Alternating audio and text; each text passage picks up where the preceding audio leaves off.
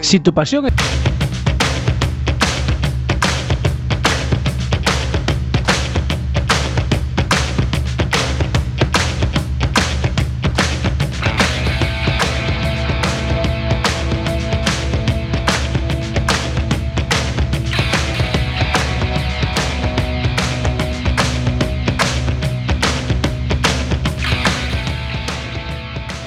Buenas tardes, miércoles y han sonado las señales horarias de las 8 de la tarde. Eso quiere decir que comienza una nueva emisión de Quack and Roll.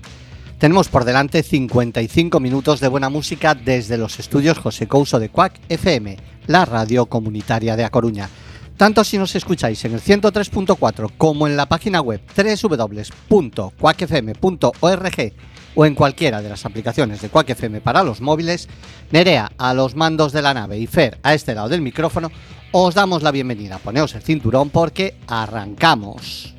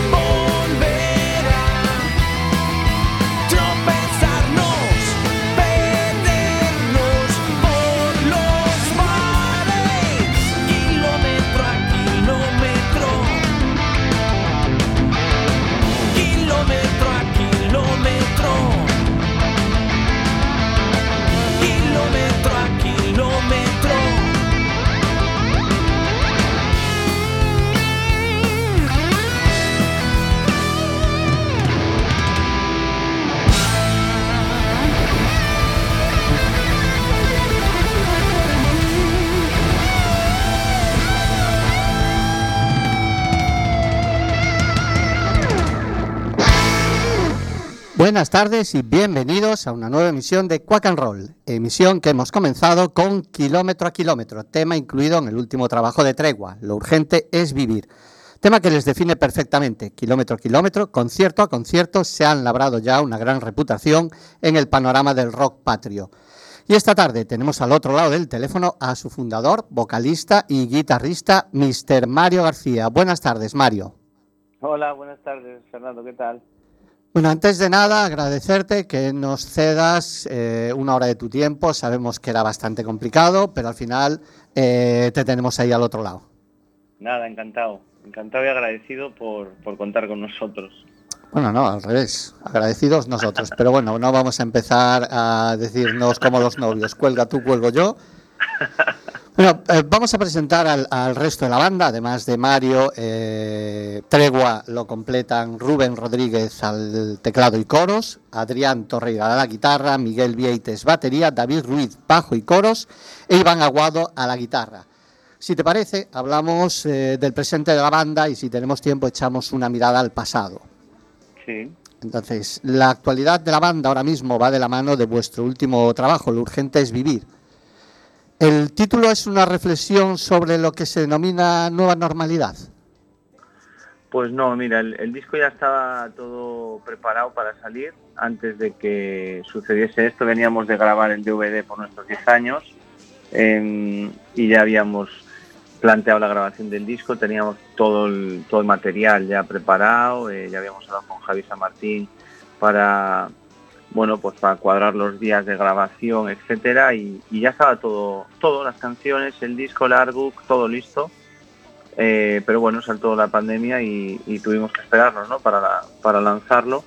Casualidad que al final es un disco que, pues eh, bueno, conceptualmente habla mucho sobre el tiempo, ¿no? Sobre el, eh, como un valor preciado que, que no se puede comprar, quizás en un mundo tan materialista, ¿no? Como el que vivimos y que parece que, que existe la costumbre de que todo tiene un precio, ¿no? Y realmente el tiempo no lo tiene, ¿no? Y, y es un disco que conceptualmente todo gira en torno a esta idea.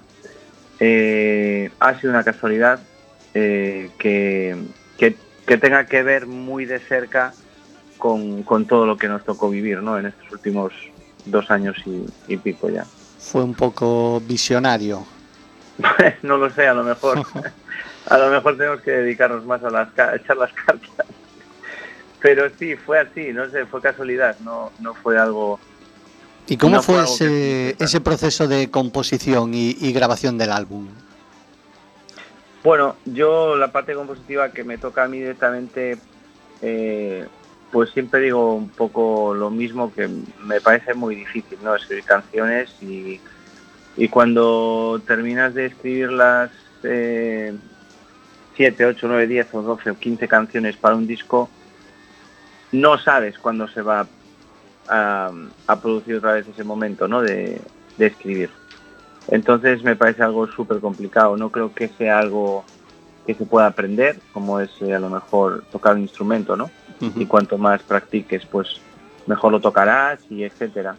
Yo creo que escribir canciones es algo que se tiene o no se tiene, sobre todo por la capacidad de quizás eh, de transmitir, de transmitir ¿no? De, de, claro, de poder en un lenguaje coloquial o en un tipo de escritura sencilla saber transmitir las emociones que muchas personas no saben manifestar, ¿no? Y por eso se sienten identificados realmente o nos sentimos identificados con las canciones, ¿no? Uno de los aspectos yo creo que es este. Y, y como siempre, pues muy complicado, ¿no? El proceso para mí es muy difícil porque le tengo, le tengo un grandísimo respeto a esto de escribir canciones y, y, mucho miedo ¿no? al folio en blanco y a no saber, sobre todo la incertidumbre de, de, no saber si va a haber más canciones. ¿no? Yo creo que a cualquier compositor, cualquier persona que escriba canciones, yo creo que este miedo pues convive con nosotros, ¿no? El hecho de no saber si mañana va a existir otra canción, ¿no? Porque es algo que viene, no es algo que tú busques. Entonces, bueno, al final van viniendo, ¿no? Se dejan se dejan ver y al final, bueno, surgen, pero es muchísimo trabajo. La verdad es que es algo eh, muy difícil de explicar e inimaginable el esfuerzo que supone el escribir una, una canción. ¿Y Son, ¿Habéis grabado todo lo compuesto o dejasteis algún tema aparte? No, yo creo que hubo dos, tres canciones que no, no cuadraban con, con la onda del disco, con el hilo conductor que, que estábamos trabajando ahí en el estudio en la preproducción del disco y, y esas dos, tres canciones se quedaron ahí. Bueno, no sé, a lo mejor en otra situación, en otro contexto, en otro momento Se pueden... pueden retomar. Puede ser, no lo sé, no lo sé. Sin, De momento ahí están. sin duda alguna, para mí este es vuestro mejor trabajo. Eh, cuando los músicos decís que queréis a vuestros discos por igual, como si fuesen hijos, ¿qué punto hay de verdad en esto? ¿Sois conscientes de que algún álbum es mejor que el otro?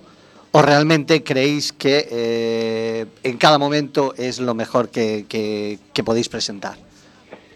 Yo creo que, lo que grabas, eh, una vez que decides meterte en el estudio, pues es lo mejor para ti en ese momento. No quiere decir que, que sea lo mejor de siempre, ¿no? O lo mejor para siempre, ¿no? Es un poco... Claro que le tienes cariño, porque al final son todo trabajos que salen de ti y que, y que como todo lo que, lo que cada uno hace, pues le gusta, ¿no? O te gusta. Pero pero bueno decir yo creo que el mejor disco siempre es el último para cada músico.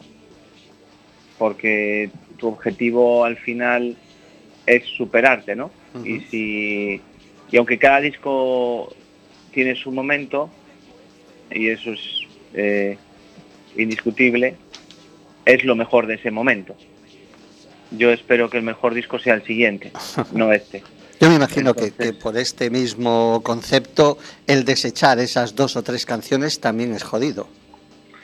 Sí, porque al final todo lo escribes con cariño, todas las haces con cariño, ¿no? Y, y tienen su encanto para ti, pero al final hay que pensar de una manera global en el concepto general del disco y, y meter eh, con calzador algo que no está en la sintonía eh, del disco, pues tampoco tiene mucho sentido, ¿no?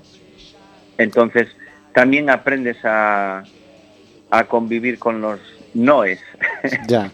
no todo es sí, ¿no? Y sobre todo, hombre, yo creo que todos nosotros somos muy autocríticos, eh, yo el primero, porque al final la semilla de la canción me toca a mí ponerla, pero y ya cuando yo a lo mejor le llevo parte de la canción o la canción o la idea ya estructurada pues a la banda para trabajar sobre, sobre ello, pues yo ya me comí la cabeza muchísimo tiempo y muchísimos días en mi casa, con lo cual eh, yo creo que la capacidad autocrítica es, en este caso, es una virtud, quizás la mejor virtud que puede tener un músico, ¿no? Para no caer en, en hacer lo mismo o en la, en la... Sí, en hacer algo realmente de lo que tú no estás seguro, ¿no? Yo creo que, que las canciones que, que decides eh, trabajar para un disco, tienes que ir con ellas hasta el final y tienes que estar seguro al 200% de que, de, que, de que son parte de ti. Ahora mismo estáis inmersos en la gira de presentación del Urgente es Vivir. ¿Qué Sí. nuevos bolos tenéis cerrados? Bueno, pues ahora estuvimos recientemente en Zaragoza. Eh, vamos a hacer algo en Coruña que de momento no, no se puede anunciar, pero bueno, lo vamos a hacer. No se puede anunciar, pero lo vamos a hacer, ya lo he dicho, pero Vale, vale. así. Anotado queda. ¿no? O sea, dentro de poco, me refiero. Eh, y después, pues, eh, vamos a volver a Madrid, vamos a hacer Valladolid, Santander. em, déjame pensar, es que tengo ya anotados todos, lo que pasa que ahora no lo tengo delante, pero bueno, Valladolid, Santander, Madrid, em, Vigo, es verdad, Vigo, Vigo, que vamos a ir a Vigo otra vez, tenemos también Orense, León, Salamanca, eh, bueno, una serie O de sea, ciudades ya. Todo el territorio prácticamente. Sí, sí, importantes y, y más, y más que, que se van a cerrar y, y que ya hemos comentado, ¿no? Para hacer. Eh, esto de, de Coruña me dices que puede ser, eh, bueno, a ver si sacamos una primicia. Puede ser más o menos en un plazo cercano, pero todavía falta por Cercano. cerrar algo. o- pregunto, ¿eh? Bueno, no se puede anunciar aún. Ya, ya. No Vale. se puede anunciar porque hay más bandas. Ah, vale. O sea, contamos que como mínimo pueda ser un medio festival. vamos a apuntar al noroeste. A ver si tenemos suerte. Mm, bueno, no, no, noroeste no es. bueno, vale, pues nosotros como en el tarot sí que no, no tenemos futuro. Ojalá pudiese ser, pero no, de momento no. El, el, um, el álbum trae también un DVD en directo con gran cantidad de material extra al que llamasteis de puertas para adentro. Esto es un regalo a los fans. ¿Cómo, ¿Cómo decidisteis incluir este adicional, este DVD adicional? Bueno, pues porque mm, preparando conciertos de la gira nos dimos cuenta de que hacíamos 10 años tocando y, mm, y se nos ocurrió, bueno, pues intentar hacer algo eh, como regalo a toda la gente que nos lleva siguiendo y apoyando durante estos años y, y algo que también tuviese cierto sentido con nuestra propia historia, ¿no? Como banda.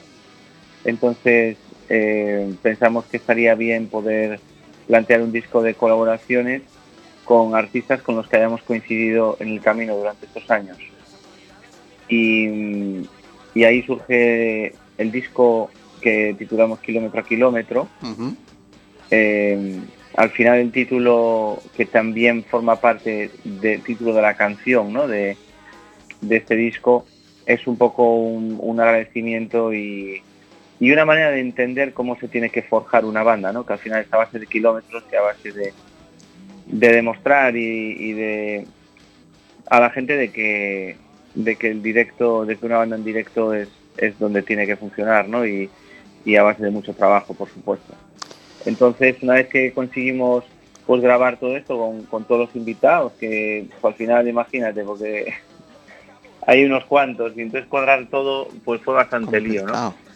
Pues ya con todo esto, pues eh, decidimos dar una vuelta más de rosca y por qué no plantear en nuestra casa pues un DVD con todos ellos, ¿no?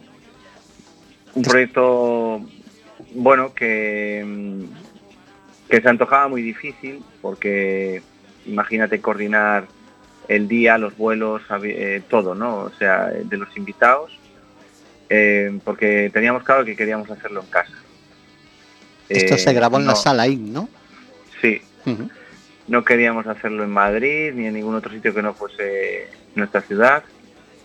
Y, y bueno, al final es un poco más difícil cuadrar toda la logística de viaje, no ya por la distancia, sino también por todos los que vinieron en avión en avión, en, en tren, bueno, todo bastante difícil, pero al final, pues mira, coincidimos, solamente faltó por venir eh, el Drogas, que tocaba ese día, Paco de Medina Zara y Pedro de la Fuga que también tocaba ese día.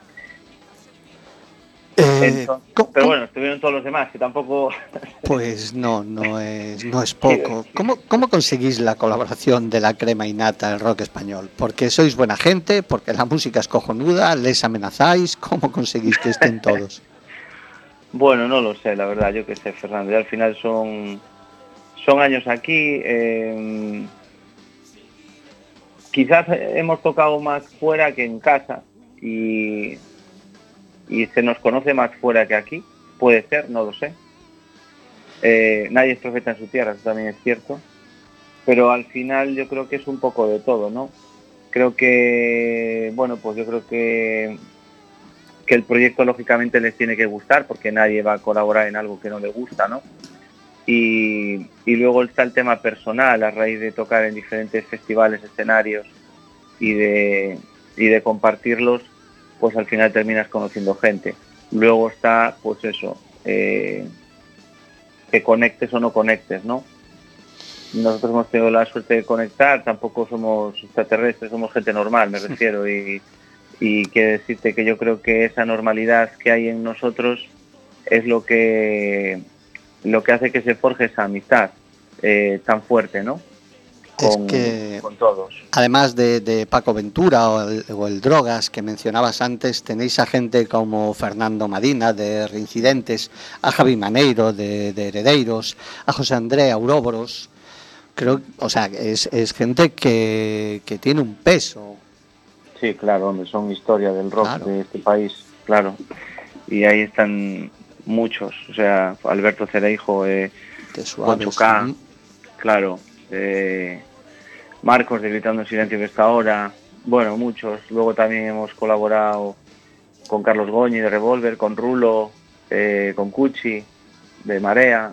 Bueno, al final eh, forma parte de nuestra historia y, y orgulloso que estamos de, de ello, ¿no? El, el- al final el tema es lo que te digo, yo creo que es, bueno, es un respeto y un cariño mutuo que se, que se, que se construye desde la normalidad, creo que no, no hay otra, otra fórmula, vamos. Pues ya que hablabas de Cuchi, habéis eh, grabado el tema Uña y Carne para, para, este, para este último álbum, Lo Urgente es Vivir. Si te parece, lo escuchamos. Vale, Pues aquí va eh, Uña y Carne, Tregua y la colaboración de Cuchi Romero de Marea.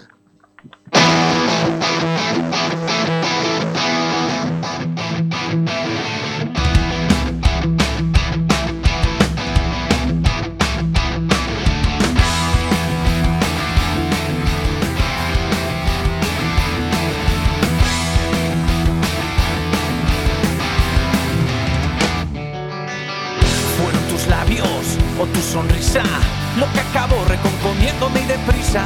Titiritaba mientras soñaba con volver a rozar tu almohada. A cuenta gotas, a pies juntillas, calando hondo, llegaste hasta mi orilla. Quizás el vino y las caricias me llevaron al jardín de tus delicias.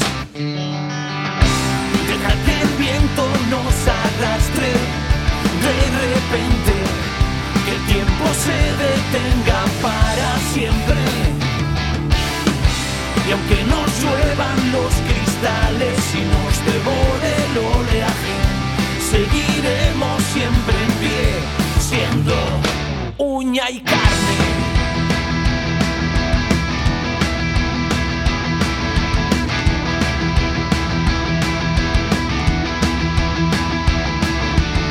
Puse candados al pasado, enterrado todos mis pecados.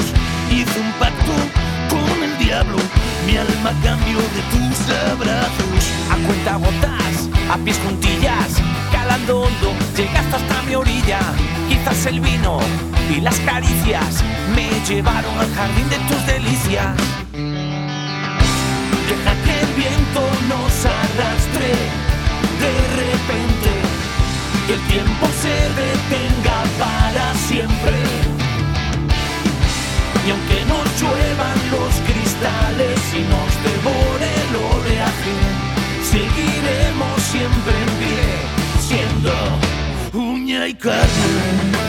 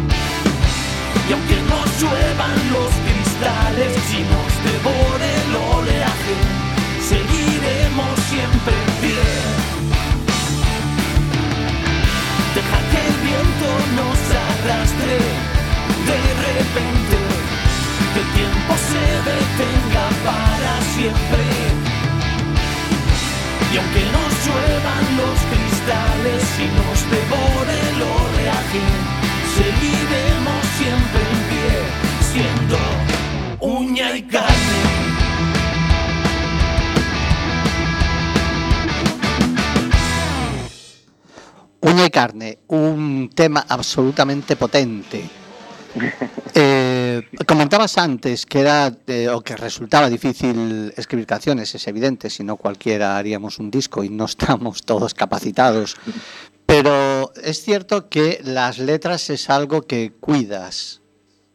Sí, sí, sí, mucho. Para mí es súper importante lo que digan las canciones. Al final una canción que no diga nada, pues bueno, no, no tiene para mí mucho sentido, ¿no? Yo creo que las canciones tienen que, que transmitir un mensaje. Y sí, yo le doy mucha importancia al mensaje de la canción y a cómo decirlo también, ¿no? Cómo, cómo construirlo todo. Y en el momento de componer, ¿qué viene primero, la letra o la música? Bueno, yo suelo hacer todo junto a la vez. Joder. que habitualmente cuando pues si me viene una frase o, o algo me pilla con la guitarra en la mano habitualmente, entonces ya vas acompañando un poquito la melodía eh, que estás componiendo con esa frase o intentando encajar o empiezas a darle vueltas y ahí tirando del hilo, tirando del hilo, pues ya va, saliendo todo lo demás, ¿no? Con muchos días ¿no? y horas, pero bueno. A ti las musas te pillan currando. Bueno, yo es que la guitarra en la mano la tengo casi todos los días mucho tiempo porque porque es algo con lo que no puedo no vivir. Entonces, eh, y es realmente cuando, cuando te vienen las cosas, ¿no? También tienes que tocar para que te vengan las ideas y todo esto. Si no, si no tocas porque dejas de, pues de eso, de tocar o, o haciendo otra cosa que no sea tocar, no creo que me venga una idea para una canción. Bueno, Keith Richards, Keith Richards, no sé si es una un bulo o, qué, pero Keith Richards dijo que había compuesto eh, Satisfaction en sueños. No sé si eso es posible. Ya, pero es justo lo que yo te iba a decir ahora, que cuando estás en el proceso de composición, quizás no el origen de la canción, pero una vez que ya tiras de ese hilo, luego sí que la cabeza está dándole vueltas todo el rato a eso y eso sí que puede ser pues en cualquier momento. Pero ya tienes esa base, ¿no? Sobre la que trabajar, sobre esa melodía, sobre la que componer o, o ese desarrollo de canción sobre el que, pues eso, sobre el que trabajar. Entonces eso sí que ya la cabeza te está dando vueltas todo el rato sobre, sobre ello y, pero así de buenas a primeras, que te venga una frase con una melodía sin una guitarra en la mano, complicado. A mí no me pilla, vamos. No, a mí eso no me pilla. Pero sí que una vez que lo tienes, después trabajar sobre ello, eso sí que lo puedes hacer pues en cualquier momento, ¿no? Dando un paseo o, de noche, sí, muchas veces de noche te despiertas porque estás pensando en ello, claro, en las canciones. Y hay muchas mutaciones, desde el comienzo de la canción o desde lo que en un principio eh, tienes en mente a cómo realmente finaliza. Sí, hombre, claro, puede, la canción puede cambiar mucho mucho. Al final, eh, para mí lo más importante de una canción es la melodía, ¿no? Eh, en orden de prioridad, ¿no? Me refiero, porque al final, tú fíjate, Fernando, cualquier canción eres capaz de silbarla. La letra no tienes ni idea, pero la melodía te, te acuerdas de ella, ¿no? ¿Sabes? O sea, yo creo que la melodía es lo más importante de una canción. Sí, es em, cierto, sí. A mí me parece que sí, vamos. Entonces... no hay más que ver a todos los que silban el Smoke on the Water y no tienen ni idea de inglés. claro. sí. Smoking on the, on the water, como dice Miguel Costas, que dice que es ir, ir, a, ir al baño con, vestido de smoking. de traje, es un grande, Miguel. bueno, pues, pues eh, em, al final eso lo silbas y eso se te queda ahí y tal, ¿no? Pero, pero sí que es verdad que tú después la canción la puedes hacer una ranchera, puedes hacer un rock and roll, puedes hacer un blues, puedes hacer lo que quieras. La melodía va a estar ahí siempre, ¿sabes?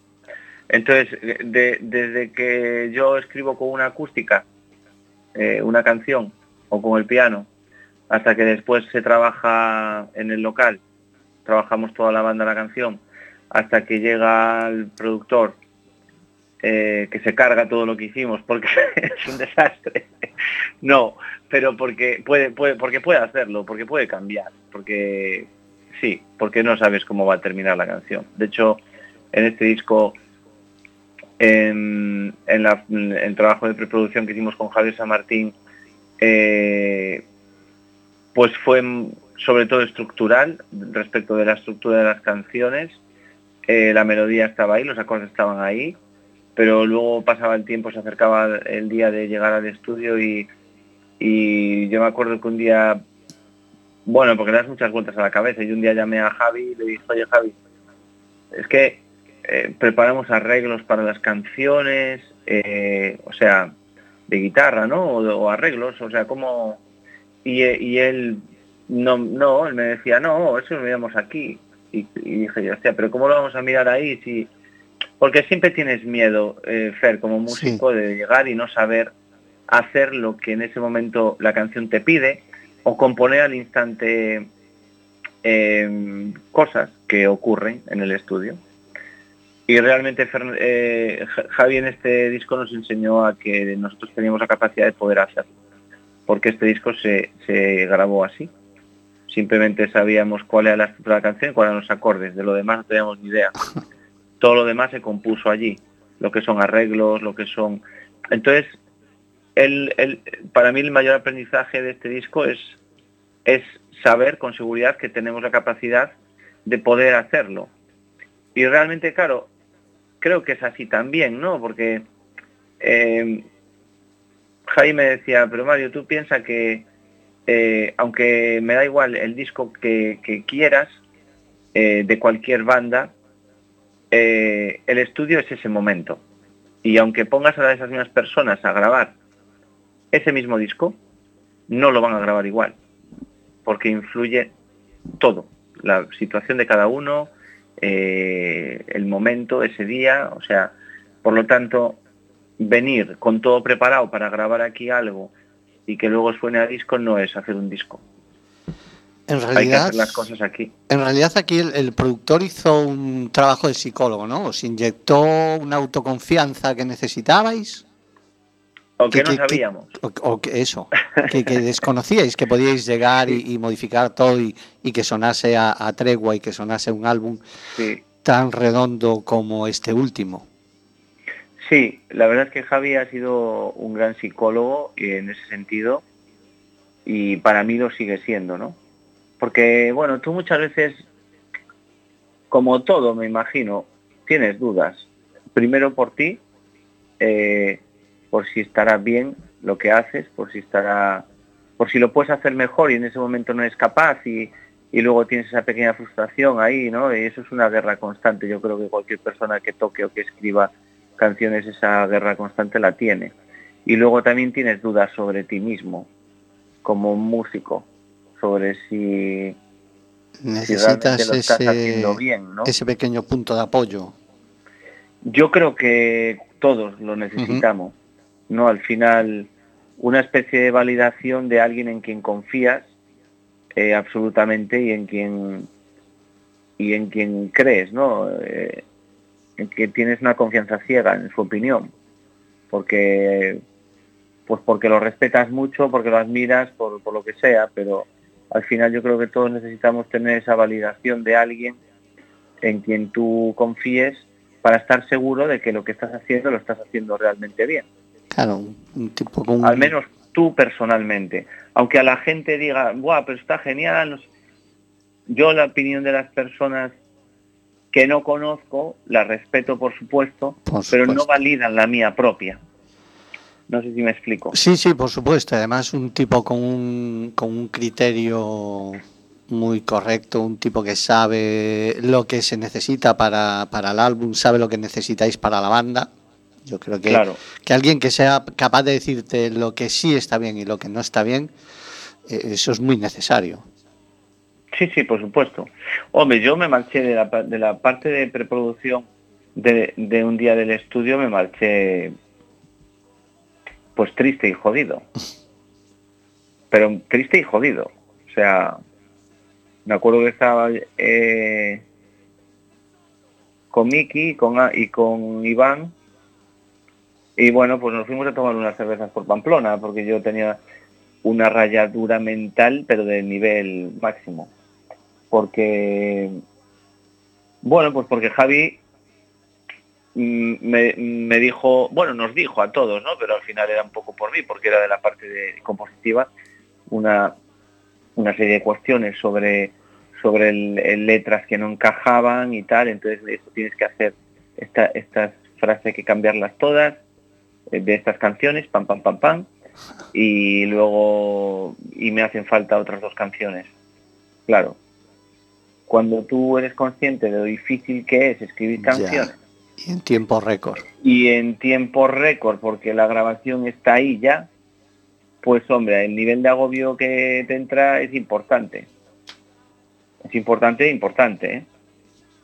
Pero al final forma parte de este trabajo también esto, ¿no? Al final es, es así. O sea, tampoco... No, no es que me lo tomase a mal, ¿eh? A mí el agobio me entró por decir, hostia... por el estrés del tiempo, de la necesidad. No hay tiempo, no hay tal, esto no es que a mí me dé la gana de escribir y me pongo a escribir, esto tiene que ocurrir, porque sé lo difícil que es hacerlo. Y bueno, son todas las cosas. Pero eso también es una banda al final. ¿no? Eh. estaban allí Adri y Miki, o sea, perdón, Iván y Miki, pues tomarse unas cañas con, con la banda que al final son familia, no, no, no es, son, son familia, son más que amigos o más que compañeros. Y charlar de todo menos de música y discernirte con otras historias y con las tonterías nuestras, pues al final eso también es ser banda. Y como banda, eh, ¿es una banda democrática? O, por ejemplo, en este caso, la pregunta directa, ¿quién elige eh, el primer single? promesas olvidadas. Por ejemplo, ¿quién decide este tiene que ser el tema que, va a romper la, el hielo con respecto al lanzamiento de un nuevo álbum? Pues todos. Aquí todos decidimos todo. Simplemente hay que pensar en el en el en el bien común de, la banda. Eh, ahí opinó Javi, opinamos todos y amigos cercanos nuestros también en los que tenemos lógicamente una confianza sobre su criterio musical grande y al final todo lo que se hace dentro de la banda se hace por el bien común de la banda, no es porque nadie crea que algo es mejor que otro, hay que pensar las cosas desde un punto de vista global y, y ya está, tampoco tampoco tiene más, ¿no? porque al final todas las opiniones son buenas mientras sean constructivas y, nosotros siempre pensamos como banda. Pues como primer single de Lo Urgente es Vivir, la verdad es que creaba unas expectativas muy altas que luego se cumplieron, porque a mí me parece un tema redondo, un tema absolutamente genial, como ya te digo, ¿eh? como el resto del disco.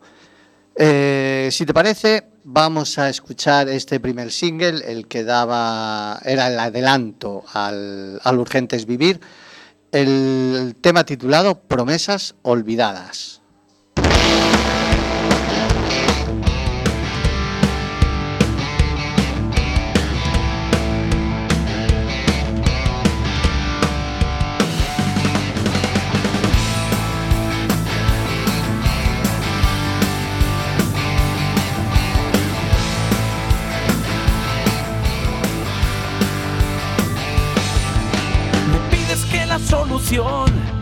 Sé aprender a tolerar. Deja que de tu verdad me crea solo la mitad. Lejos quedan los tiempos donde vendieron bienestar. Hoy nos mandan a apretar los dientes para no gritar. No comprendo las batallas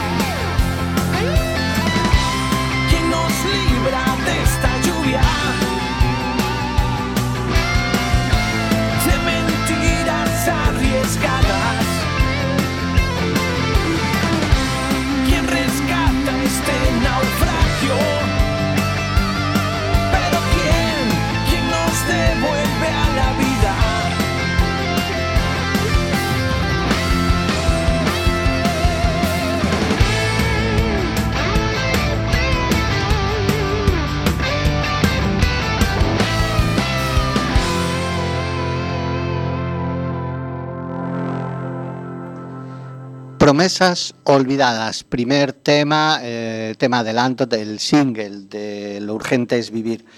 Vosotros eh, sois una banda que cuidáis mucho a los fans. De hecho, eh, hace poco publicabais en las redes la posibilidad de descargar los tres últimos álbumes gratuitos. Sí. Sí, bueno, al final, pues eh, una banda tampoco es banda, ¿no? Sin la gente que la apoya. Y, y hay que ser consecuente con esto. Eh, yo creo que, que es fundamental que al final, de una forma u otra, forman parte también de la banda, por este motivo, ¿no? Si no hubiese gente escuchando conciertos, escuchando canciones o, o siguiendo a bandas, tampoco existirían bandas seguramente, ¿no? Cada uno tocaría en su casa.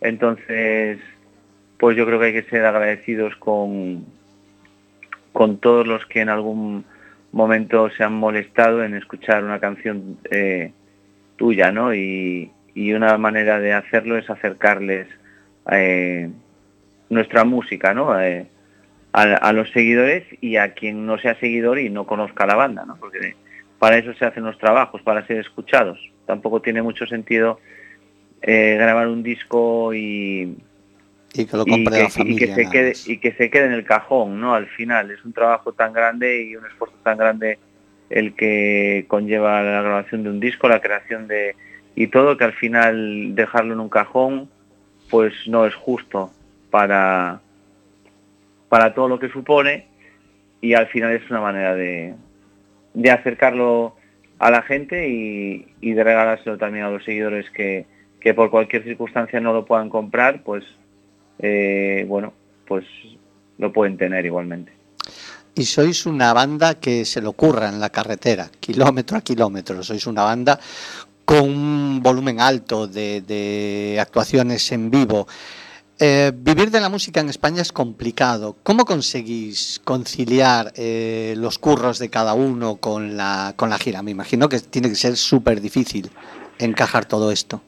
Claro, bueno, pues con mucho trabajo también, con mucho esfuerzo por parte de todos y, y respetando, por supuesto, eh, la vida de cada uno, que eso es fundamental. A partir de ahí, pues construimos también eh, la gira basándonos en esto, ¿no? Eh, como somos muy previsibles también en el trabajo, me refiero, porque, porque nos gusta organizar las cosas con tiempo y eso, pues si, organizamos una gira de salas, pues lógicamente ya la consensuamos tanto tiempo vista que, que uno se organiza perfectamente. Y luego en lo que es la hoja de ruta de viaje va todo también muy medido eh, para estar pues fuera de casa lo justo y necesario. Vosotros arrancáis como banda en a principios del 2008 y en aquel momento erais quinteto. ¿Cuándo sí. decidís incorporar a un sexto miembro? Pues fue un proceso natural también, porque eh, Iván tocaba con, con, otras bandas, pero le gustaba mucho pues, Tregua y, y, y, éramos muy amigos. Bueno, somos, claro, muy amigos, pero quiero decirte, en aquel momento eh, es que hacíamos todo juntos, todos. Entonces, eh, de repente venía a los conciertos, eh, pues un día que por qué no tocas esta canción, tócate una y no sé qué, y después de ese concierto vino otro concierto y también tocó y ya se convirtió como una especie de, de norma el que tenía que tocar esa canción en cada concierto y de ahí a tocar todas las demás, pues tampoco eh, hay una gran diferencia. él, es, es un, gran, una gran persona en primer lugar y es un grandísimo músico también guitarrista y, y es como nosotros en lo personal, con lo cual eh, ya te digo que no es que entra a formar parte de hoy para mañana, ni porque la banda necesitase eh, otro guitarrista más, simplemente fue algo que ocurrió de manera natural eh, y, y que nos, nos acoplamos, nos acoplamos. Por lo que cuentas, sois una banda con buen rollo interno, no hay una banda de tensiones como Purple, Blackmoor por un lado, Gillan por otro. Sois una banda que, que una piña, una familia, tú lo describías antes. Sí, yo, bueno, para mí sí, yo creo que si le preguntas al resto te dirán lo mismo. Pues sí que, yo creo que sí. Es que tampoco una banda que en donde, en donde haya tensiones, no sé, malas relaciones tampoco creo que tenga mucho sentido, ¿no? De estar en ella. Vamos, me refiero que no. Eh, la banda se formó precisamente, bueno, quizás veníamos de otros proyectos cada uno en los que no estábamos plenamente satisfechos ni en lo personal ni en lo musical y al final eh, surge tregua y, y bueno, eh, la única intención que teníamos era de tocar y divertirnos, que es lo que hicimos siempre y seguimos haciendo. A partir de ahí todo lo que se vino después es nuestra historia y que nadie nos la ha regalado y tampoco es algo que, que fuese buscado de una manera impepinable, ¿no? Es decir, eh, no, yo creo que simplemente hay que...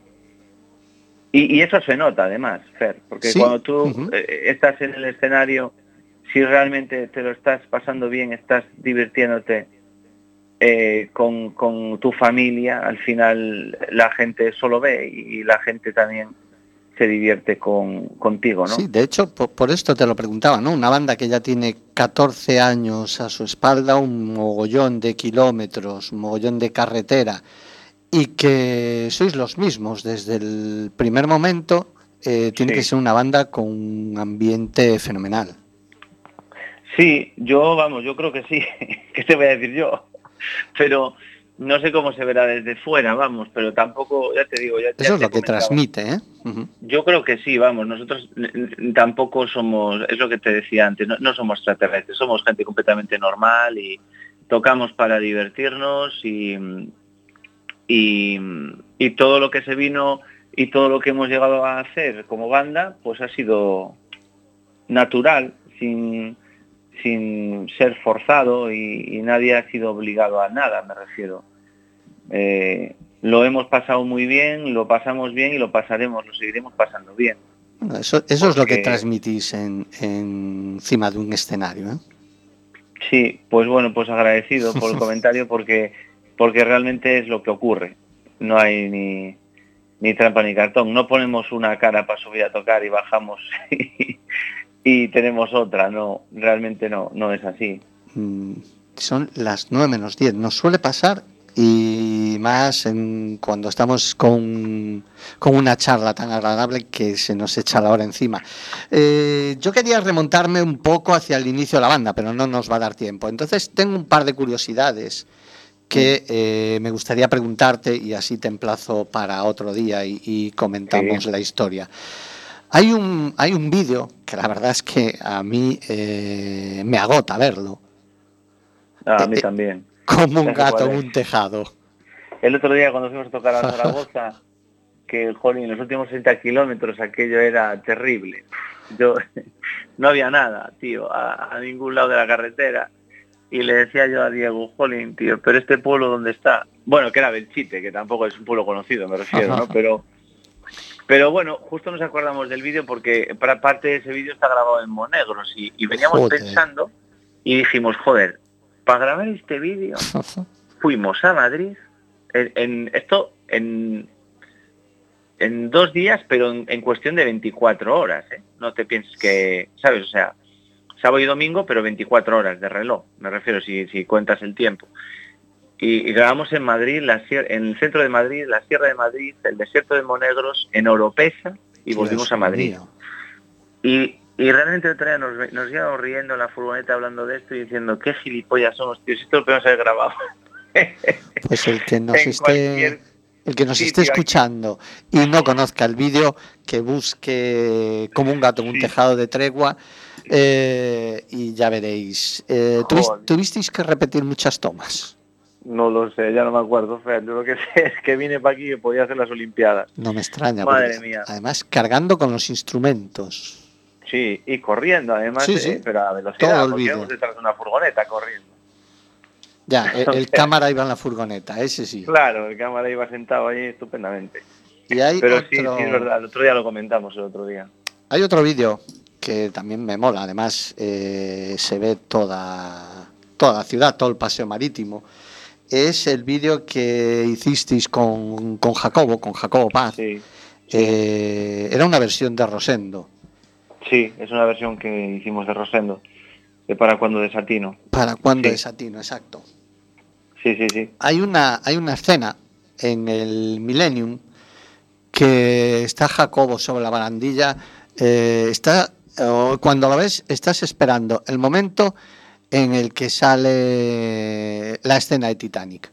Está el ahí arriba, todo recto. Y digo, hostia, aquí sale el Leonardo DiCaprio en tres minutos. Es un, Sí, un vídeo precioso. está... Sí, está muy chula esa canción, la verdad. Bueno, a mí me gusta mucho. Pero además, Una vez que tocamos con Rosendo se la enseñé y, joder, y me dijo Rosendo, joder, esto suena mejor que la, que un que la nuestra. Bueno, es que digo, yo suena diferente, Rosendo. Porque la de Rosendo tiene así un ritmo así como muy... Bueno, tú ya la conocerás, Sí, ¿no? Me imagino. Como muy monótono y tal, y esta como es así más acústica y esto, pues, tío. Y además el, el marco que, que elegisteis para, para el vídeo es precioso. Sí, Coruña. Hombre, es que Coruña es bonita, joder. Hombre, por supuesto, ¿qué te voy a decir yo? Pues se nos va echando el tiempo encima. De hecho, me habías dicho que también, eh, si había margen, pusiésemos el tema descalzo por tus besos. Es que no nos va a dar ni tiempo. No pasa nada, hombre, ya, Eh, habrá, ya habrá días. Sí, de hecho, eh, bueno, en realidad lo he hecho adrede para que vuelvas. Eh, para retomar los principios de la banda, para ver cómo ha sido esa gira, eh, para veros en directo aquí en Coruña cuando confirméis las fechas. Y, y, por supuesto, eh, nosotros eh, queremos darte las gracias y, y recordar que se me había ido. Ayer estuviste de cumpleaños, ¿no? Sí. Ayer fue tu cumpleaños. sí. Pues yo no Nada, sé cantar, no sé cantar, no voy a cantar, no voy a arruinar el programa ahora cantando el feliz cumpleaños. Pero bueno, eh, hasta aquí ha sido nuestra emisión de Quack and Roll de hoy. Eh, no queremos despedirnos sin darte las gracias por perder un rato de tu tiempo en acompañarnos, por esta charla, por esta charla tan agradable. Ha sido un auténtico placer tenerte con nosotros en Quack and Roll. Y estos 55 minutos se nos han pasado cagando leche, rapidísimo. Pero bueno, Nada, esto agradecido. es radio y han llegado a su fin. agradecido por, por eso, por haber pensado en nosotros para, para la entrevista y, y aquí estamos para lo que necesitéis de verdad. Ya, Esto- ya quedaremos y ya... Esto queda grabado, ¿eh? Hay un Sí, podcast. sí, yo lo digo en serio. Vale, sí, yo no tengo- No, yo, yo, yo lo que digo lo cumplo siempre. ¿eh? O sea que no- Perfecto, pues os emplazamos a, a subir al estudio. Tenemos Sí. que ir al estudio, eso- te iba a decir yo. La próxima vez lo tenemos que hacer en el estudio, porque esta vez iba un poco justo de tiempo y Sí, no, sí, lo sé. no lo- podía. Pero, pero bueno, lo, lo miramos y, y vamos, vamos encantados, sin Pues, problema. Vamos, y nosotros deseándolo. Como decía, hasta aquí hemos llegado. Estos son nuestros 55 minutos. Hemos llegado ya a nuestro final. 55 minutos en los que pretendemos que Quack and Roll sea la botica de la radio, la curación del alma a través de la música. Volveremos el próximo miércoles a subir a los estudios José Couso de Quack FM, la radio comunitaria de A Coruña. Hasta entonces, Nerea y Fer, os deseamos lo mejor. Buenas noches.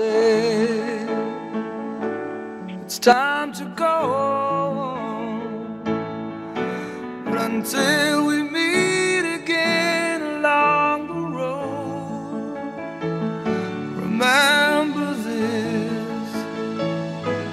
journey home. When you hear the thunder roar, you're not alone. We wish you well. We wish you well.